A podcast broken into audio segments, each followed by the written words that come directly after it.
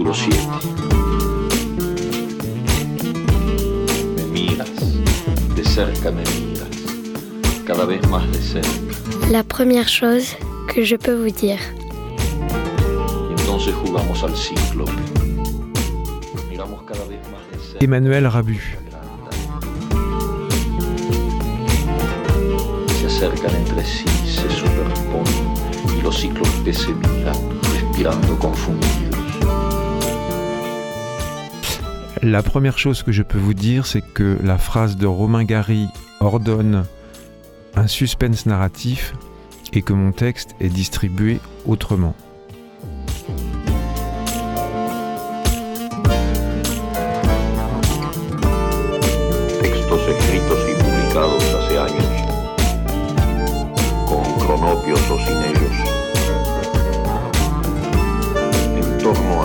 En de juego, esa grave ocupación que es jugar cuando se buscan otras puertas.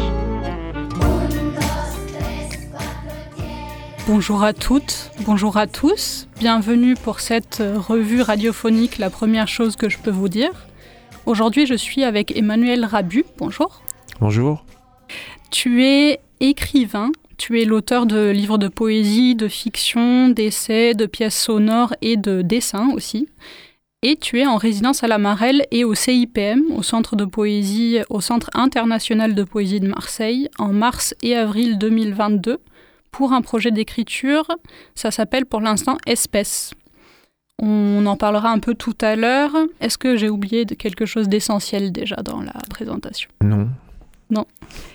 Euh, On va reparler de ton projet tout à l'heure, mais j'avais envie de commencer par autre chose.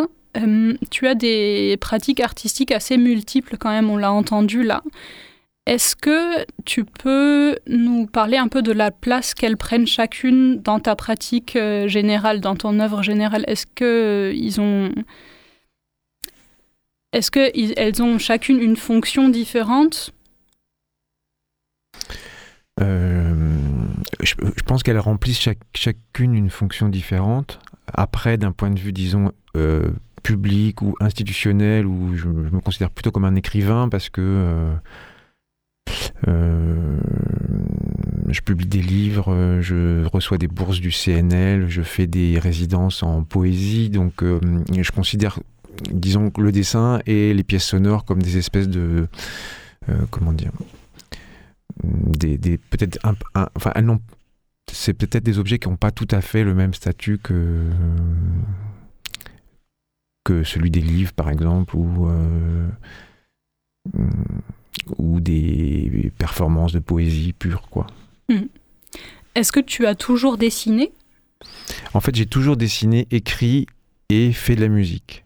Ok. Et après, il se trouve que voilà, j'ai publié des livres et que du coup, ça a sans doute, euh, comment dire, dessiné une, une, une voie dans laquelle je suis plus allé, quoi.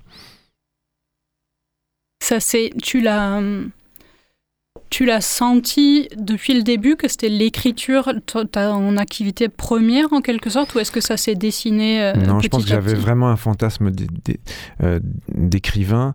Et puis aussi, euh, je veux dire, la, la vie a fait que j'ai fait des études de lettres. Enfin, en tout cas, j'ai commencé des études de lettres. J'ai suivi un, un cursus euh, littéraire euh, et d'édition. Alors, en fait, au départ, moi, je voulais plutôt faire les beaux-arts, mais pour des raisons familiales, j'ai pas pu les faire. Mhm. Peut-être que si mes parents m'avaient autorisé à faire les beaux-arts, peut-être que j'aurais fait. euh, mon- ma vie euh, artistique aurait été différente. Mais en tout cas, euh, mon, mon parcours a fait que j'ai rencontré, j'ai écrit, j'ai publié mes premiers textes, et je- peut-être que c'est ça qui a, euh, peut-être que si j'avais publié par exemple une bande dessinée en premier, ou si j'avais euh, publié un disque en premier, peut-être que ça aurait changé euh, ma, ma propre perception de mon travail aussi, mais euh, en réalité j'ai- même peut-être mis plus de euh, comment dire, de,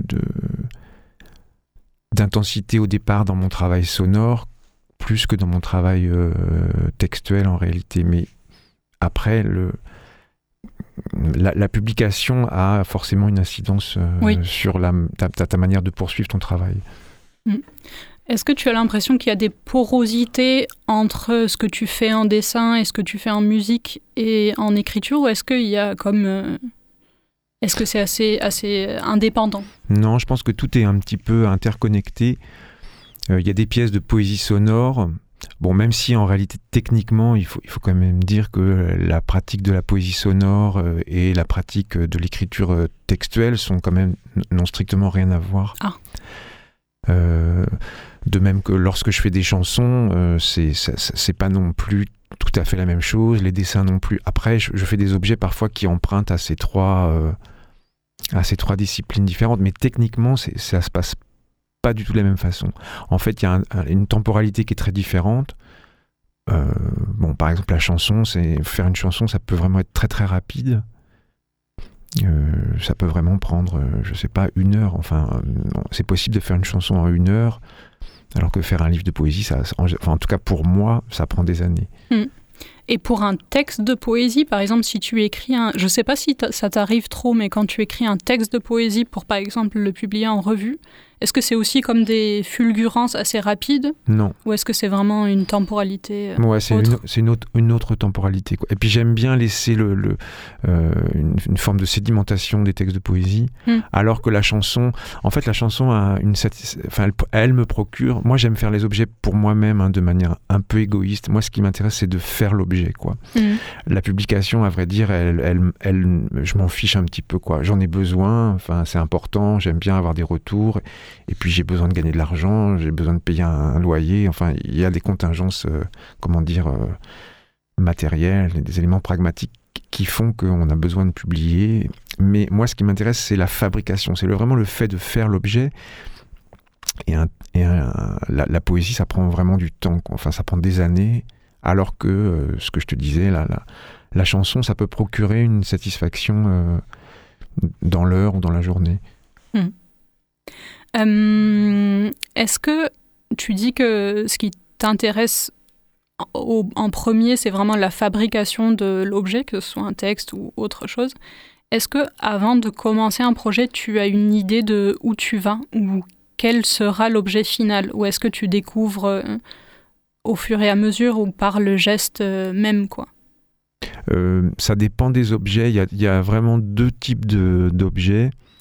Euh, si je prends le projet euh, pour lequel je suis en, en résidence à, à Marseille, c'est un projet qui a été vraiment pensé, préconçu avant, même si dans, dans- dans le processus de, la- de- de fabrication, forcément, ça va, ça va influer sur... ça va le déformer le projet. Mhm. Mais il m'est arrivé aussi de d'écrire un texte qui n'avait qui va être publié l'année prochaine, qui n'a pas été pensé, qui s'est écrit un petit peu euh, tout seul, euh, euh, comme le disent les romanciers, quand tu te fais en- embarquer par ton personnage. ben, j'ai- Mm. j'ai- ressenti, j'ai- enfin j'ai compris cette sensation.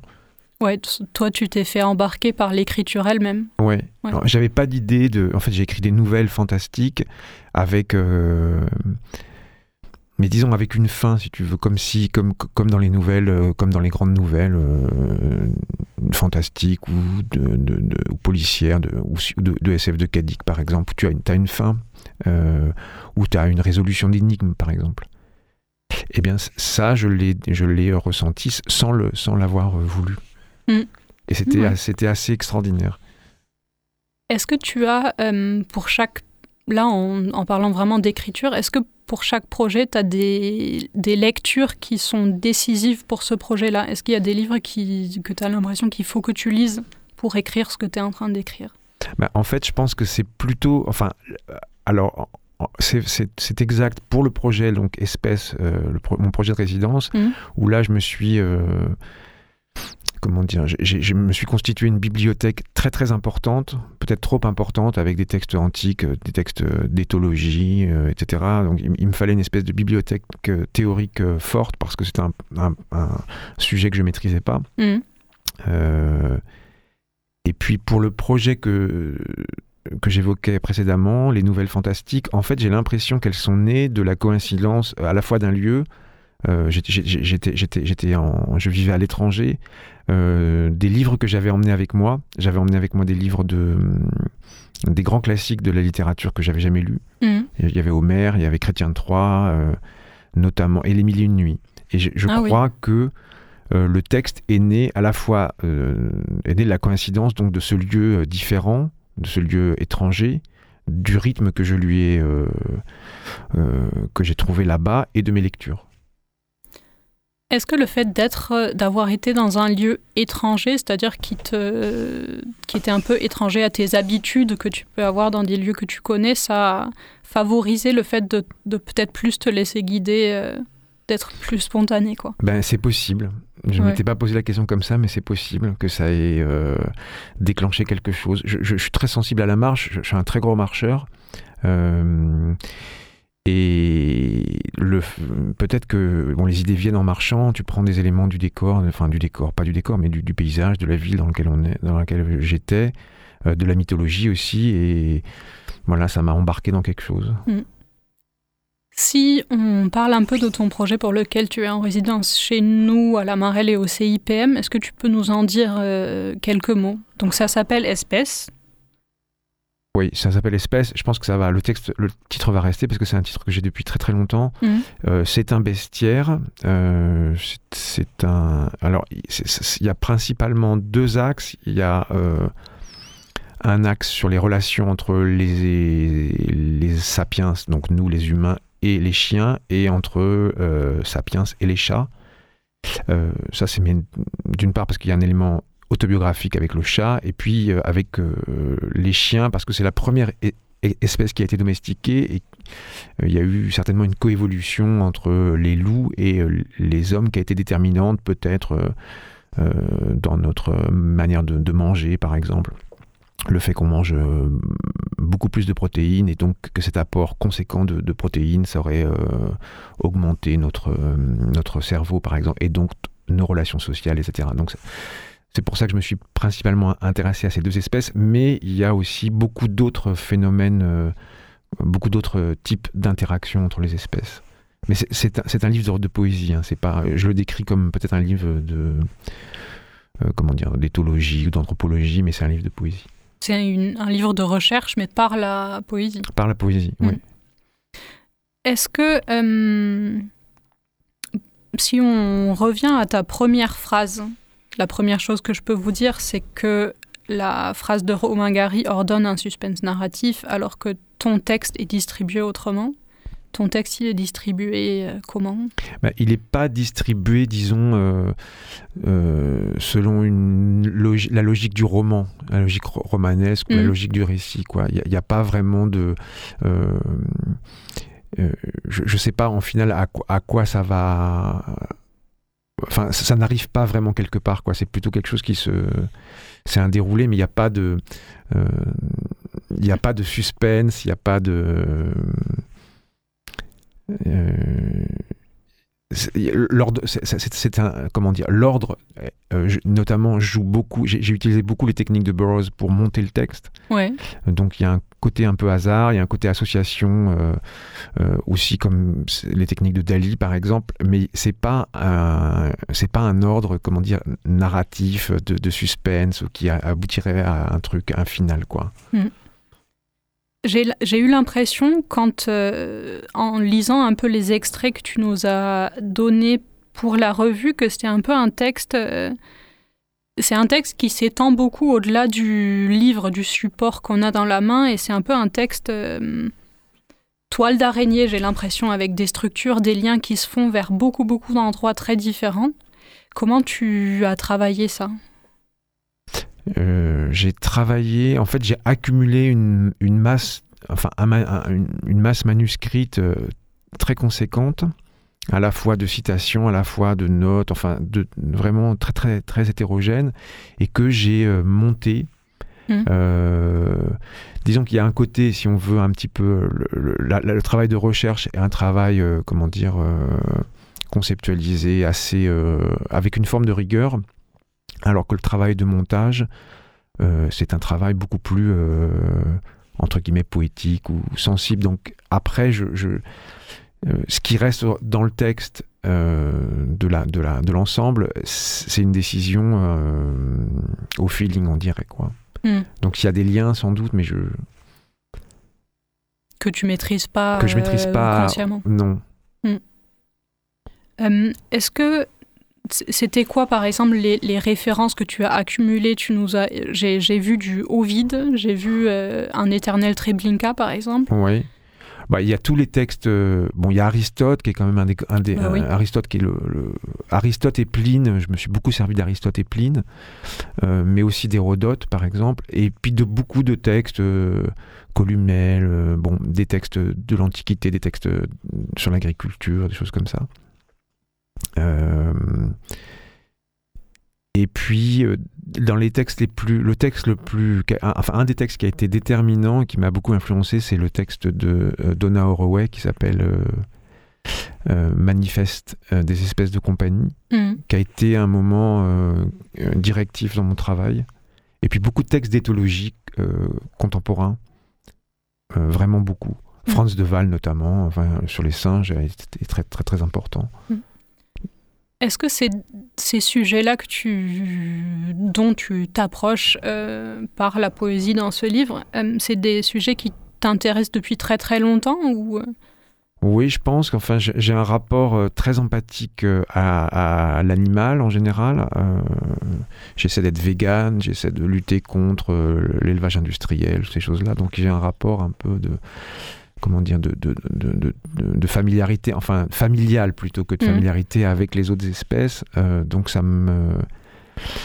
Euh, j'ai toujours été très sensible à la cause animale mais de manière aussi euh, tu, parfois comment dire presque dissociée parce que en réalité je, ça fait peut-être dix ans que j'essaie d'être d'être vegan ou le plus possible mm.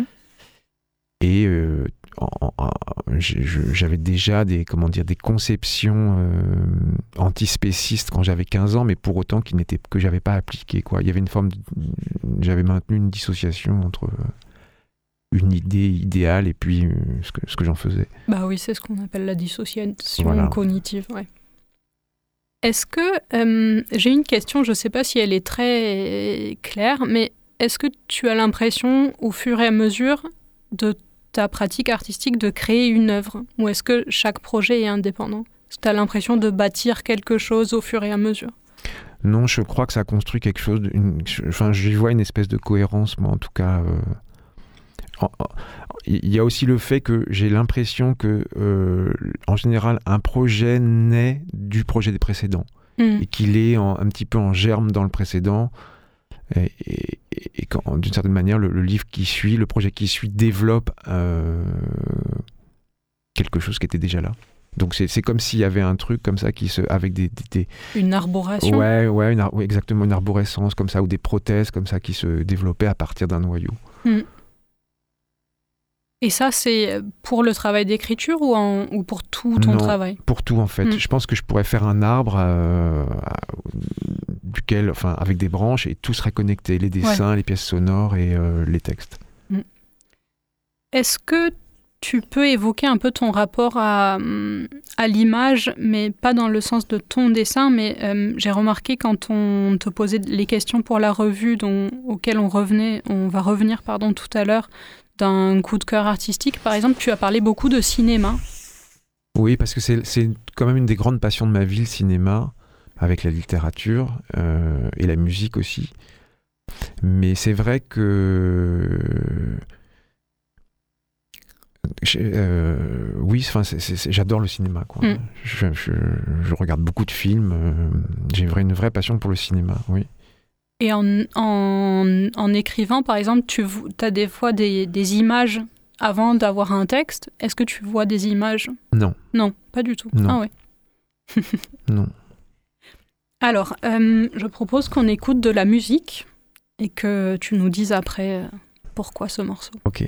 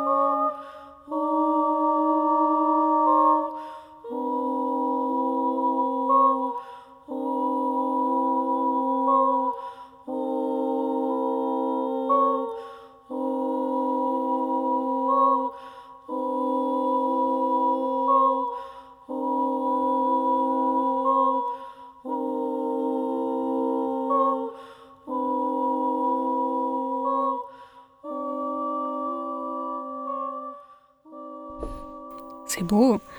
Euh, ça fait un peu de peine de couper ça comme ça, mais on, vous conseille à tous d'aller d'aller voir cet album. Est-ce que tu peux nous dire ce que c'est? C'est euh, donc ça s'appelle Three Voices, donc c'est trois voix. C'est un disque de Morton Feldman. Euh, la chanteuse c'est Joanna Barbara. Enfin, il a été écrit pour Joanna Barbara, donc c'est une cantatrice, une chanteuse, une très grande chanteuse. en fait, il est dédié à Joanna Barbara, à Philippe Guston et Franco Hara. Euh, donc, enfin, je l'ai choisi parce que c'est un morceau que je, préfère euh, de toute l'histoire de la musique. Et puis aussi parce que il, euh, dans cette dédicace ou dans cette, il y a à la fois un peintre que j'adore, un grand poète, une grande chanteuse et un musicien. Donc ça fait une espèce de combinaison comme ça. c'est vrai. Voilà, mais tout, tout le travail de Morton Feldman est extraordinaire. Quoi. Ses pièces pour piano, notamment Triadic Memory, c'est extraordinaire. Mm. Et la musique euh, répétitive en général, j'ai appris récemment qu'il faut dire musique répétitive et pas musique minimaliste parce que c'est vraiment autre chose, mais enfin c'est un peu autre chose. Mais est-ce que c'est quelque chose qui t'intéresse euh? Oui, oui, c'est quelque chose, c'est vraiment mon, c'est mon axe euh, à la fois en tant qu'auditeur mmh. et à la fois en tant que compositeur de pièces sonores. C'est vraiment mon c'est ce que j'essaie de faire. Enfin, c'est ce que c'est les techniques que j'emploie et c'est la musique que j'ai vraiment le plus écoutée, quoi. Euh, tous les minimalistes américains et aussi, donc, euh, enfin évidemment Steve Reich, Philippe Glass, euh, Meredith Monk, des gens comme mm. ça. Bah oui. Qu'est-ce qui, est-ce que tu peux dire ce qui, ce qui t'intéresse dans cette musique? Non, je, je je suis embarqué. Là, je peux, je peux, j'ai du mal, j'aurais du mal à vraiment le conceptualiser. C'est vraiment mm. quelque chose de très ressenti, quoi. Euh, il y a sûrement un truc un peu hypnotique qui, qui, qui a une incidence. Euh, je, ne sais pas. Mm. On va peut-être faire un petit tour du questionnaire de la revue. La première chose que je peux vous dire qui est là, le pendant, pendant papier de, de cette émission. Et on t'a posé plusieurs questions, tu as choisi de répondre à quelques-unes, notamment à celle d'un coup de cœur artistique. Alors j'ai choisi, euh, effectivement, j'ai choisi Godzilla et euh, le Godzilla de 1954 et l'année 1954 du cinéma japonais parce que euh, donc le, Godzilla de 1954 est un très très beau film, euh, effectivement qui est très différent. Alors moi je suis né dans les années 70 et on a eu beaucoup de Godzilla ou beaucoup de monstres très kitsch euh, dans, les, dans, les, dans les séries animées japonaises où des hommes qui revêtaient des costumes de monstres se battaient entre eux comme ça, avec un effet un peu grotesque. Mais c'est, mais c'est pas du tout le cas du premier Godzilla, qui a un vraiment une, grande tragédie, très minimale, très très belle. Et puis il y a euh, une concentration de chefs-d'œuvre euh, cette même année. Il y a trois films de Mizoguchi par exemple. Euh, je, crois notamment, je crois qu'il y a l'intendant Sancho en 54. Il y a euh, Les Sept Samouraïs, qui n'est pas un film que j'adore, moi, de Kurosawa, mais qui est quand même un très très grand film. Mm. Bah euh, il y a un film de Kobayashi, il y a des films de Naruse, il y a au moins deux films de Naruse. Il n'y a pas de film d'Ozu, c'est un peu la particularité.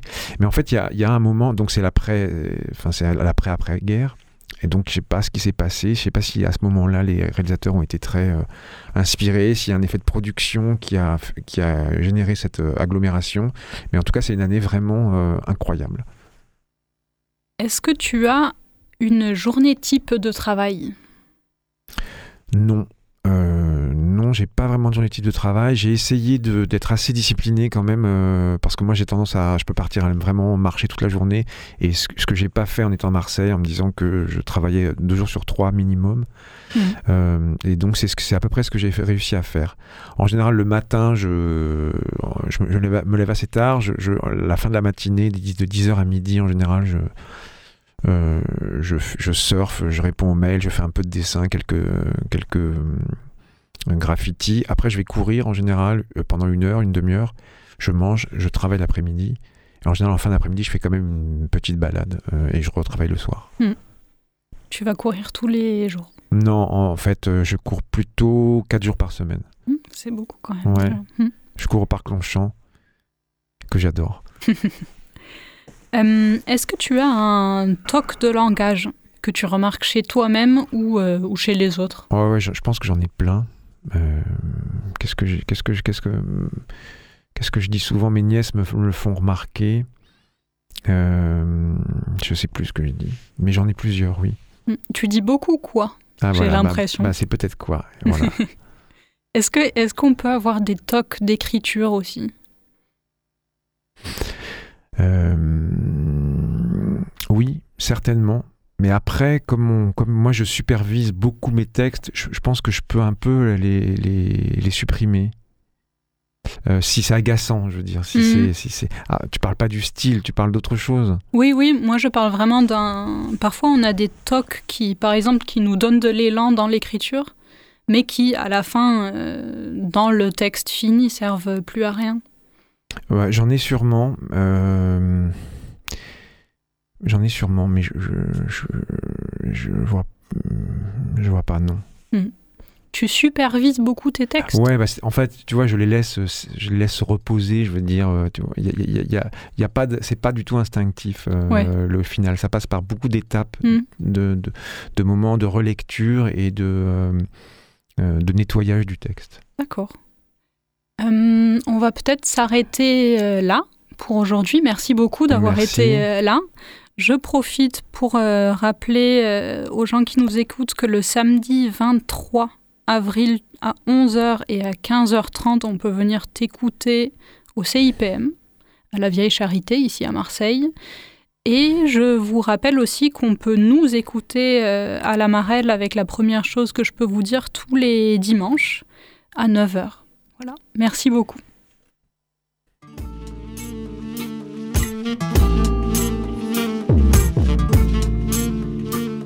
de Rayuela, capítulo 7. Me miras, de cerca me miras, cada vez más de cerca. Textos escritos y publicados hace años, con cronopios o sin ellos, torno a su mundo de juego, a esa grave ocupación que es jugar cuando se buscan otras puertas.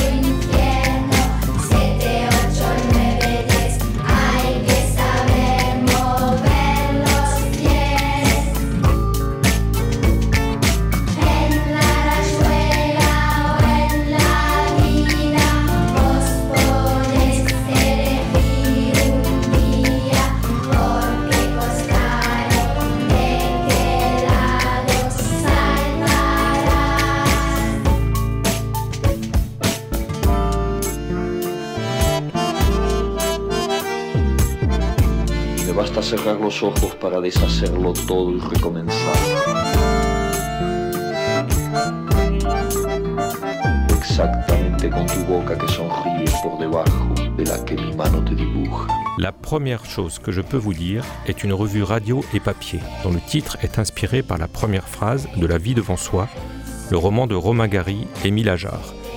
Production Radio Grenouille et La Marelle. Présentation Pascal Jourdana, voix Roxana et Violette. Suivi de production Fanny Pomarède à La Marelle et à la technique Alex Papi Simonini.